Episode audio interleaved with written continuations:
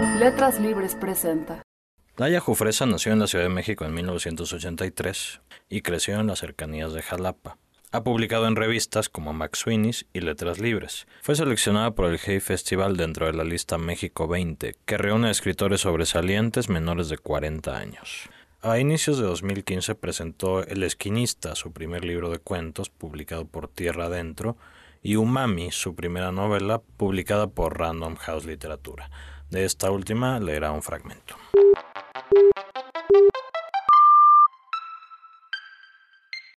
Esto es Primeras Letras, un podcast de letras libres. 2002. El amaranto, planta a la que dediqué buena parte de mis 40 años de investigador, tiene un nombre imposible que, ahora que soy viudo, me indigna. Amaranthus, el nombre genérico, procede del griego amarantos, que significa flor que no se marchita. Soy viudo desde el 3 de noviembre de 2001. Todavía esa mañana mi mujer admiró el altar que yo había montado en la recámara. Era un poco precario, dos floreros con diente de león y cempasúchil, nada más, porque no estábamos para calacas. Noelia se acomodó el turbante, no le gustaba que yo la viera pelona, señaló mi altar y dijo, lero lero. Lero lero qué, le dije. Les gané, dijo ella. Vinieron sin mí y sin mí se fueron. Pero esa tarde, cuando le subí su Nescafé con leche, Noelia se había ido con ellos. A veces creo que lo que más me duele es que se murió conmigo lejos, conmigo abajo, parado como un idiota frente a la estufa, esperando a que hirviera el agua, la malparida, calcárea, glorificada, mexiquense, agua chilanga, a sus chingados 2.260 metros de altitud sobre el nivel del mar, poniéndose sus pinches moños antes de hacer chiflar la tetera. Noelia se apellidaba Vargas Vargas. Sus papás eran michoacanos, pero uno de Morelia y el otro de Uruapan, y cada que se presentaba a la ocasión juraban públicamente no ser primos. Tuvieron cinco hijos. Comían todos juntos a diario. Él era cardiólogo y tenía su consultorio a la vuelta de la esquina. La mamá era ama de casa y como único detalle reprochable, jugaba canasta tres veces a la semana y solía perder una buena porción del dinero del súper, pero nunca les hizo falta nada, excepto nietos. Por lo menos de parte nuestra, se los quedamos debiendo.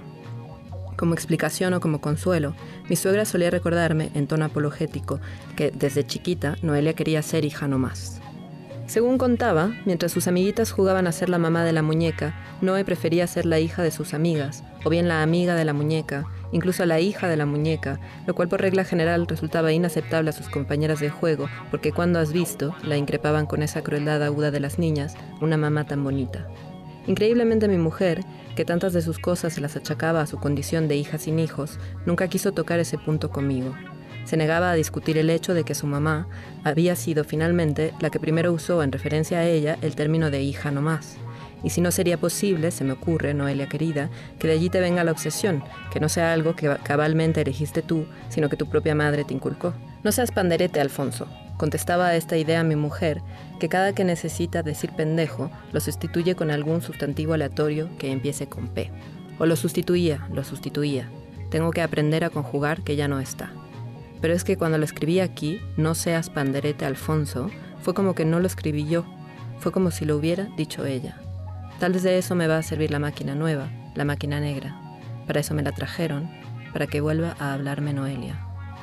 Tengo un compañero en el instituto que a los 52 se casó con una mujer de 27, pero el pudor no les entró hasta el año en que ella cumplió 30 y él 55, porque de pronto el cuarto de siglo entre ambos estaba a la vista de todos, sin esfuerzo aritmético de por medio. Algo más o menos así nos pasó en la privada. Los números nos dejaron turulatos cuando el mismo año que murió mi mujer, de 55 años, murió la hijita de mi inquilina, que tenía 5. Por comparación, la muerte de Noelia parecía casi lógica, solo porque la otra resultaba tan incomprensible, tan injusta. Pero la muerte nunca es justa, ni 55 años son tantos. Esta máquina también puede servir para quejarme, si se me antoja, de que me quedé viudo prematuro y nadie me hizo caso. El que más me procuraba era Páez, pero Páez pensaba más en su propia angustia que en la mía.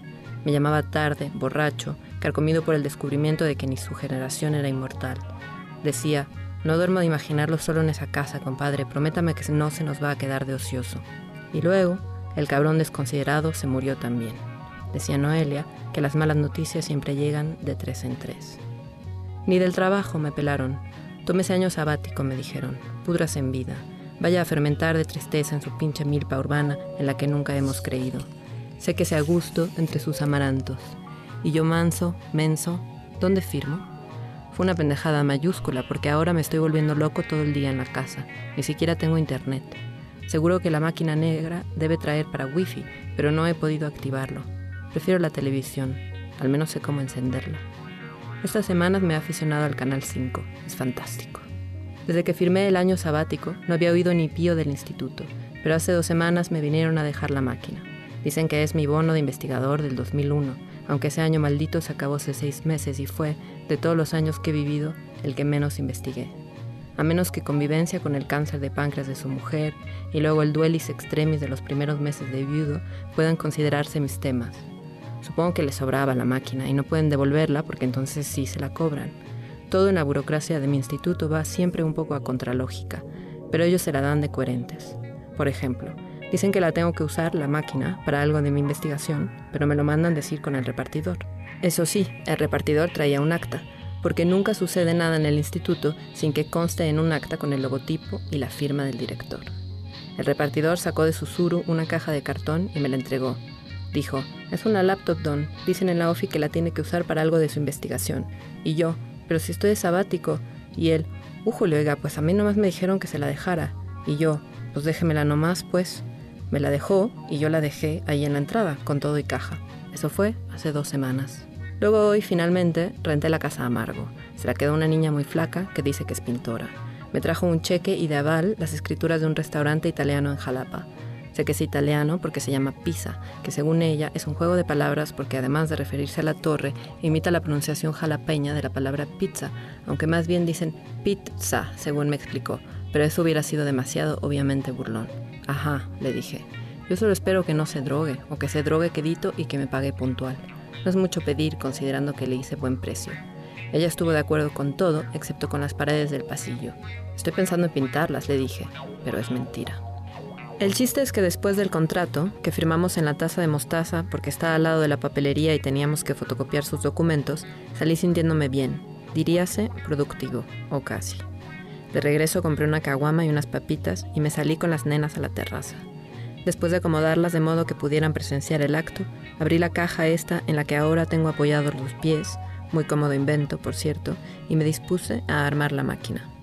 Confieso que la abrí ligeramente emocionado muy ligeramente, pero aún así el entusiasmo más grande que he tenido en lo que va del 2002. La máquina negra es más ligera que todas las anteriores. Ahora mismo escribo en ella. Estoy particularmente orgulloso de la rapidez con la que la armé. La armé es un decir. La verdad es que la enchufé y ya. El trabajo consistió en retirar plásticos y unicel y ya. De nombre le puse Nina Simón. Mi otra computadora, el elefante viejo en mi cubículo, en el que escribí todos mis artículos de la última década, se llama Anacleto. En el Windows de Anacleto, mi usuario es una foto mía, pero eso lo programó un técnico del instituto. Yo no llego a tanta sapiencia. En el Windows de Nina Simón, mi usuario es el que venía de fábrica, un patito inflable. El Word quiere cambiarme inflable por infalible. El Word está panderete. Carajo, a Noelia se le ocurría algo con P distinto cada vez y yo no salgo de lo mismo.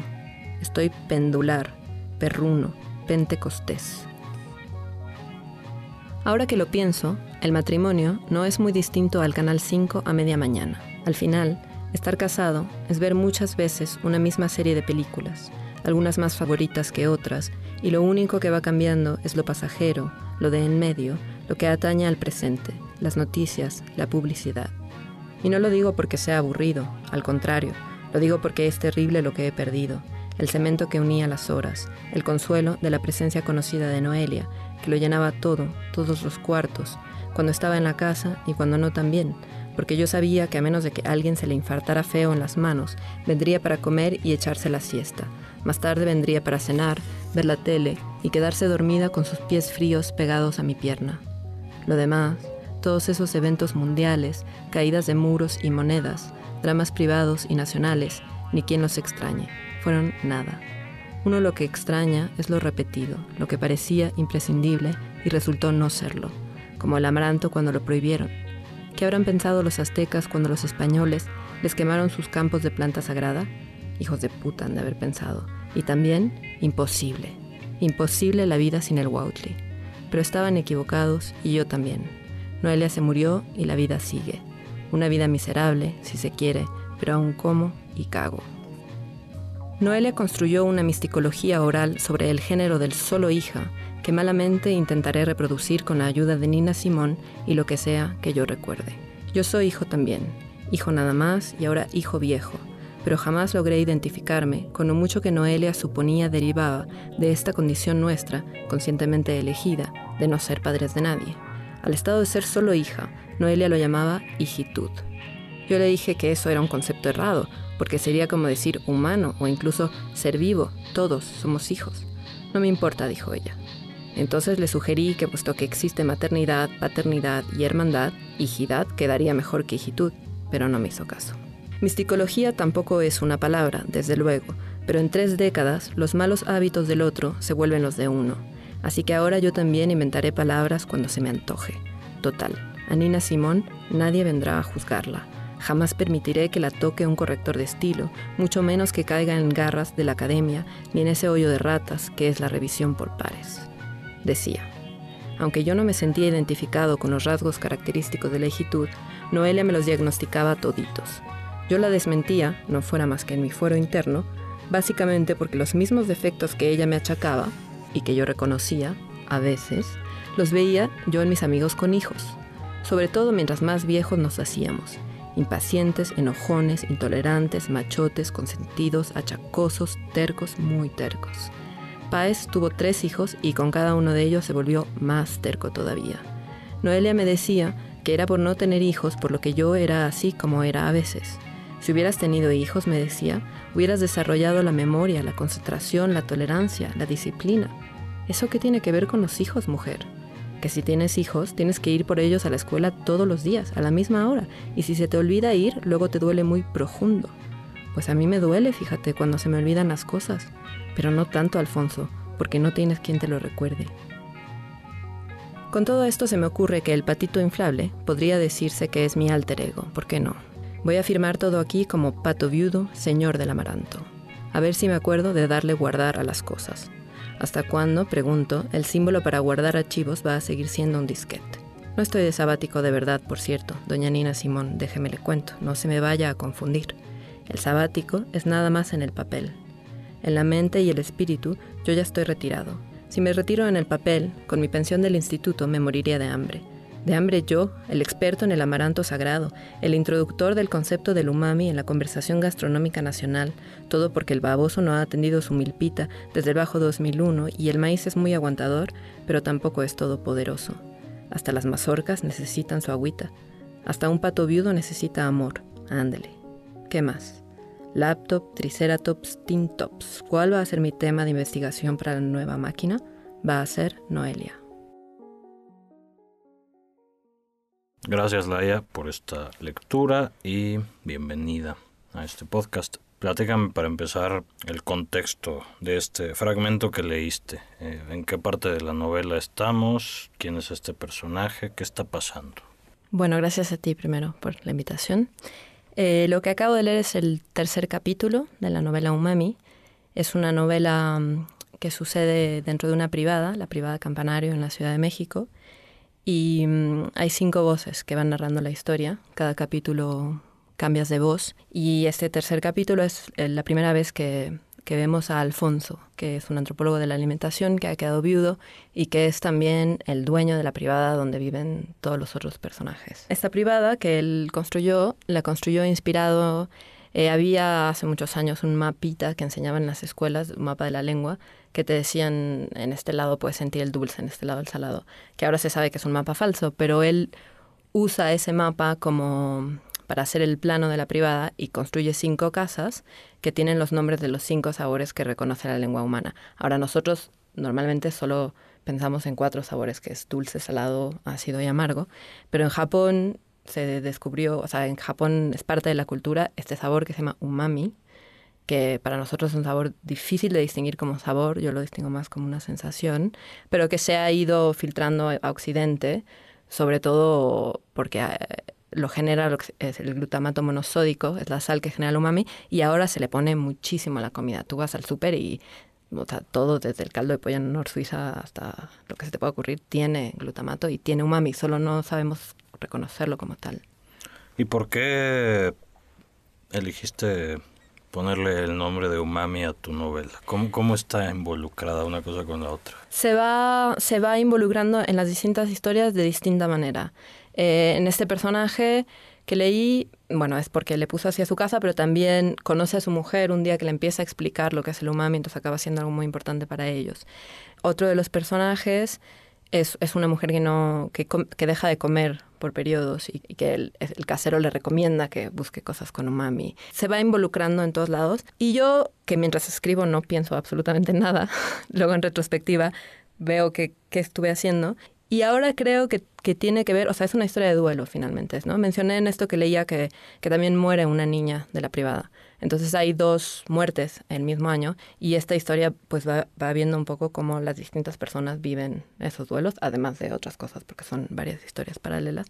Y creo que el umami es un sabor complejo de, de explicar y creo que lo que yo estaba tratando de tocar era como el duelo, pero cuando está terminando no es para nada un, un, drama la novela, ¿no? Hay momentos tristes y lo que sea, pero en realidad es como gente que perdió a alguien y que está como siguiendo con su vida cotidiana y creo que ese saborcito como de medio triste, medio dulce, finalmente lo, lo asocio yo con este umami que puede virar a algo o a la otra cosa.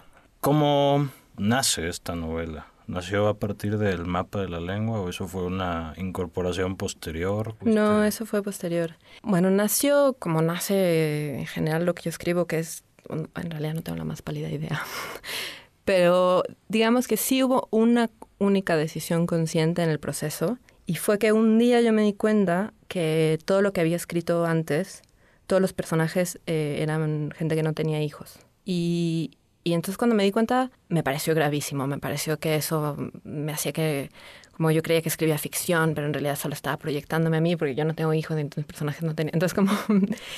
y luego ya después de soltarme un rato me puse a pensar y, y dije, bueno, sí es verdad que, que hay como una mirada sobre el mundo a la que uno solo accede cuando tiene hijos. Entonces también es cierto que hay una mirada sobre el mundo que uno pierde al tener hijos, que es la mirada de ser solo hijo. Y entonces decidí, como además sí quiero tener hijos algún día, decidí explotar eso al máximo. Dije, bueno, si esto es algo que se me va a ir, ¿por qué no? Y entonces la, decisión consciente sí fue que, que los narradores fueran gente sin hijos. En una novela donde además la relación con la madre y todo sí, sí tiene un peso, entonces todos son como gente que tiene mamá pero no tiene hijos, ¿no? Entonces, pues, digamos, esa fue una consciente. Luego, en realidad, yo pensaba que estaba escribiendo cuentos al principio, por eso también tiene esta estructura como de, historias separadas, pero los puse a vivir todos en el mismo lugar y se fue gestando como, como la novela. Entonces, es un poco los orígenes. ¿Y recuerdas en qué momento decidiste esta cosa de ponerlos a vivir juntos? Me parece, digo, supongo que ese habrá sido el momento claro, en el cual dejaron de ser cuentos. Sí, fue como una decisión un poco rara. Yo tenía, había estado trabajando con un, un, método que enseño cuando doy talleres, que son unos ejercicios en los que tienes que escribir a mano durante el con cronómetro. Y entonces había como generado bastantes imágenes de infancia, de niñas. Y quería usar eso para los cuentos, pero tenía mucho miedo de que se parecieran. Entonces no sé bien por qué, cuando lo digo como no parece muy lógico, pero a mí en ese momento me parece muy lógico que lo que yo tenía que hacer para que no se parecieran es que se conocieran, que tuvieran una relación y que entonces realmente cada una yo las pudiera contrastar y tuvieran su personalidad, ¿no? O sea, que cosa que no pasa cuando escribes cuentos. Y ahí empezaron a vivir todos en el mismo lugar. Y digamos, la voz que, que vino más tarde fue la de Alfonso, que además fue una voz que llegó y fue como de esas cosas que pasan rara vez, pero como que te están dictando los dioses. y realmente o sea, tomó un peso brutal en la, en la novela. ¿Fue un poco, eh, Alfonso, la voz que te ayudó a, a, integrar todas las demás historias? Yo creo que las historias podrían haber estado integradas, pero me ayudó a, a hacerlo como más redondo. Para empezar, es la única voz masculina, es la única voz de alguien mayor. O sea, en, en esta como exploración de la mirada del solo hijo, me parecía muy importante tener a un hombre y a un viejo. O me lo parece en retrospectiva. La verdad que de verdad fue una voz que solo llegó y ocupó mucho espacio. También yo estaba como escribiendo muchas horas al día y de pronto ya estaba harto de todas estas niñas. Entonces fue como una voz que vino como me divirtió muchísimo escribirla. Entonces más que unirlos, siento que me permitió una exploración un poco más completa de ese mundo. Y tampoco hubo entonces una cuestión muy deliberada de tu parte como de coser un poco las distintas partes, como de de repente tener que reescribir las historias para que se entrelazaran mejor. Sí, eso además creo que fue lo más sorprendente y bonito que me pasó. Yo nunca había escrito una novela, entonces... Y lo que pasó fue que cuando ya empecé a estar muy dentro de la novela, era como muy... O sea, me despertaba en medio de la noche o me estaba bañando, no sé qué, y pensaba, claro, voy a cambiar esto de tal voz, pero entonces eso cambia esto, porque además no lo he dicho todavía, pero son cinco voces, son cinco años. Entonces, cada voz está encargada de, un año, no de todo el año, pero como de una escena o un fragmento del año. Entonces, también cuando cambiaba algo de una voz que implicaba a más gente de la privada, eso repercutía como en su pasado, porque la novela además va hacia atrás, ¿no? Hacia el pasado. Entonces, sí, empezó, yo no diría coser, sino era como una reestructuración de todo, o sea, era como un pequeño efecto mariposa finalmente dentro de ese mundo, ¿no?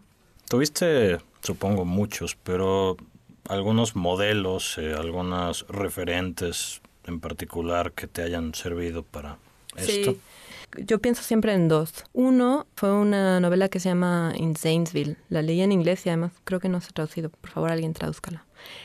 y es una escritora que se llama Joe Ann Bart. Y yo la descubrí en un libro de ensayos, leí un ensayo de ella y me fascinó y quise leer todo lo que pudiera de ella y resultó que era bastante fácil porque solo tiene dos libros.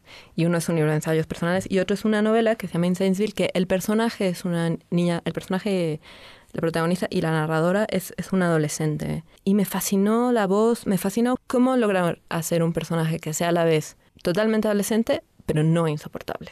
Y que finalmente es como esta búsqueda de generar una, una voz que suene auténtica cuando obviamente nadie habla así, ¿no? Ese es uno. Y luego eh, Ibargüengoitia, sin duda, para la parte de Alfonso. Al principio yo siempre tenía una cabeza, en la cabeza un texto que luego a posta decidí no, no leer hasta cuando ya había terminado el primer borrador, que es un texto que él escribió sobre Joyville, sobre su mujer, muy cortito y que, que yo leí hace muchos años pero que siempre se me quedó. Y que creo que eso tiene mucho que ver con esta mirada que siempre está echando Alfonso sobre Noelia. Perec. Eh, Perec, en realidad, y, y, toda la Ulipos siempre han sido importantes para mí. Siempre escribo como poniéndome reglitas. Llega un momento en que necesito como imponerme unas, unas reglas, ¿no? Por ejemplo, esto de que son solo hijos, me doy cuenta que es una regla que, que no se nota cuando lees la novela. Luego la de la estructura y la temporalidad para atrás sí que se nota. Entonces sí, yo eh, suelo escribir con, con esas cosas. Un escritor que, que ya no leo hace muchos años, pero que fue importantísimo cuando yo empecé a escribir narrativa fue Daniel Penac, que tiene como estas sagas familiares, bueno, una saga familiar y yo que soy como hija única y siempre he encontrado tremendamente fascinante las, las familias grandes, creo que también hay algo de eso en esta novela. ¿Por qué lo de las reglas? Parecería una idea contraintuitiva la de que necesitas reglas para crear. Me doy cuenta que es contraintuitiva, pero a mí siempre me ha funcionado. Cuando yo empecé a escribir en la adolescencia fue en un taller en el que tú ibas y te ponían jueguitos. Entonces mi relación siempre ha sido un poco así. Durante muchos años no escribía narrativa, solo escribía teatro y tenías como siempre ciertas reglas espaciales básicas y cierto, o sea, como a mí sentarme a escribir, como lo que a mí no me funciona es planear. Y durante mucho tiempo pensé que era un, un, problema y ahora me doy cuenta que hay escritores que planean muchísimo, que planean toda la novela y hay escritores que, como yo, que se sientan. Pero en cambio lo de las reglas me permite como, sobre todo seguir. Yo cuando empiezo a escribir es porque hay una voz que me está hablando y necesito pasarla a papel. Pero llega un momento en el que no sé muy bien para dónde ir y entonces empiezo a, a meter reglitas, que luego rompes también, ¿no? Pero, pero no es para nada um, constricción, constrictivo, ¿eso es una palabra? Sino al revés, es como algo que te, que te libera un montón. Es un reto y yo lo encuentro muy liberador. Además de estar presentando Umami, también presentaste recientemente tu libro de cuentos, El Esquinista. Platícame de ese libro y sobre todo de cómo fue distinto, cómo es distinto escribir cuentos que escribir cuentos que luego se transforman en una novela. Para empezar es como el esquinista finalmente es mi primer libro. Me tardé ocho años en escribirlo y creo que como que aprendí un poco el oficio haciéndolo. Como que yo siempre he escrito, pero toda la parte de ser escritor y publicar y eso me tardé muchos años en quererle entrar. Y lo que creo para mí, después de haber escrito la novela, que es la principal diferencia, yo lo pienso como, como que los cuentos son como un one night stand. Eh, los escribía muy rápido y luego me pasaba literalmente tres o cuatro años limpiándolos. Digamos, de vez en cuando me sentaba a hacerlo, ¿no? Entonces aprendí muchísimo con ese libro. Aprendí la importancia de meter las cosas en el cajón durante un buen tiempo, ¿no? Luego escribí la novela súper rápido, pero porque ya llevaba todos esos años como de una gran obsesión con el lenguaje y con la limpieza de un texto. Entonces, por ejemplo, yo que tengo muy, muy mala memoria para todo en la vida, me sé casi todo lo que he escrito de memoria. Lo trabajo un nivel como tan obsesivo que se me graba, ¿no? El esquinista es, son 10 cuentos, creo, que son mundos muy distintos. Algunos como más juveniles, porque son cosas que empecé a los 20 años, y algunos como cosas que todavía me dan ganas de retomar y hacer. O sea, el esquinista mismo, el cuento que da nombre al, libro, es, es como un cuento de ciencia ficción que siempre tengo ganas de volver. O sea, como que ahí creo que hay un mundo que todavía da abasto y no sé qué más. Eh, creo que escribí una novela porque cuando hice como la limpieza final del esquinista, me empezaron a pasar estas cosas, que es que empezaba a querer unir lo de un cuento con el otro. De hecho, hay algunas cosas así en el esquinista y ese ya fue un trabajo como de muchos años después de haber escrito los cuentos. Y entonces eso me fascinó y eso es lo que me pasó con la novela. ¿Cuándo empezaste a escribir o o a interesarte o a contemplar la posibilidad de que esto eventualmente fuera un oficio? tengo un, un historial con eso un, poco al revés que como el más natural porque yo muy pronto tuve una beca, o sea, a ver, yo empecé a escribir como todo mundo, bueno, no sé, como todo mundo, pero empecé a escribir como poemas de closet adolescente en inglés y no sé qué. Yo vivía en Francia, entonces hacía teatro y lo que escribía durante toda mi adolescencia era teatro en francés. Y luego cuando llegué a vivir a México, que entré a la escuela de Mario Belatín, ahí escribí mi primer cuento, y me emocioné muchísimo. Dije como, esto es maravilloso, no necesito los actores, no necesito a nadie, yo controlo aquí el, el teatrino. Y desde entonces me enganché mucho. Y luego muy pronto tuve una beca y muy pronto entré como a un mundo de gente que lo tenía clarísimo, que se quería dedicar a esto, que... Y luego vi como toda la cosa mafiosa y toda la cosa... Y entonces como que siempre tuve mucha reticencia. Y luego nunca he parado, siempre ha sido mi trabajo principal. Luego he como intentado hacer otras cosas. Tuve un año en particular en que dije, ahora no voy a escribir. Y hice, aprendí a hacer zapatos, hice muchas cosas.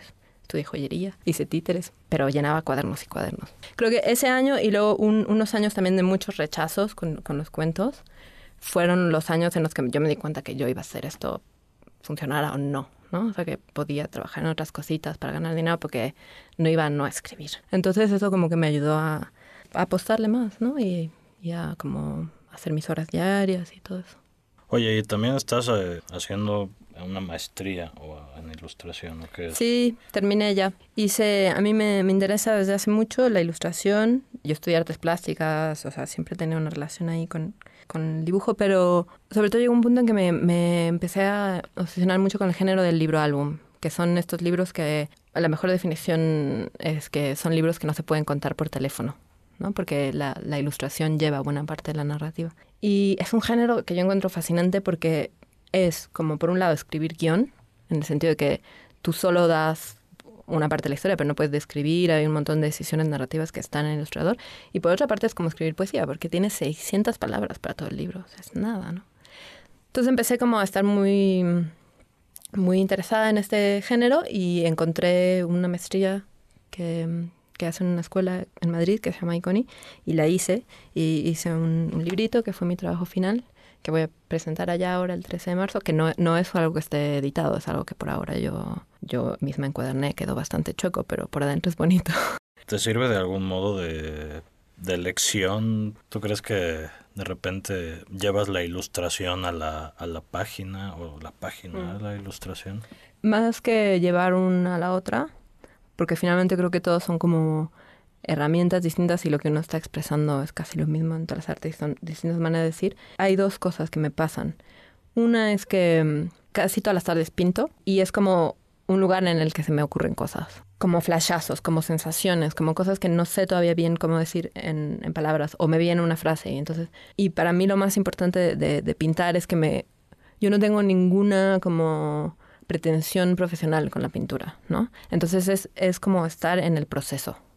Y creo que con la escritura, a diferencia de todas las artes, existen muy pocos espacios donde te incitan a estar relacionados solo con el proceso, ¿no? O sea, tú vas caminando por la calle y hay escuelitas de danza, escuelitas de pintura, o sea, como que siempre sabemos que tú puedes tener esto como un espacio al que vas y haces eso y no es que salgas con una coreografía en tu primera clase. Pero en cambio en la escritura hay como estos talleres literarios en los que tú llegas con tu primer cuento y te lo deshacen, ¿no?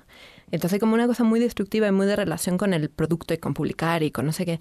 Y yo eso siempre me ha parecido muy alienante, siempre me ha molestado y, siempre he como apostado más por el proceso, ¿no? O sea, me gusta mucho dar talleres, trato de estarlo haciendo siempre y en los talleres que doy la gente va a escribir ahí. O sea, entonces, como que estar pintando siempre me, me regresa a esa cosa del proceso. Pues muchas gracias, Laia. muchas gracias a ti. Esto fue Primeras Letras, un podcast de Letras Libres.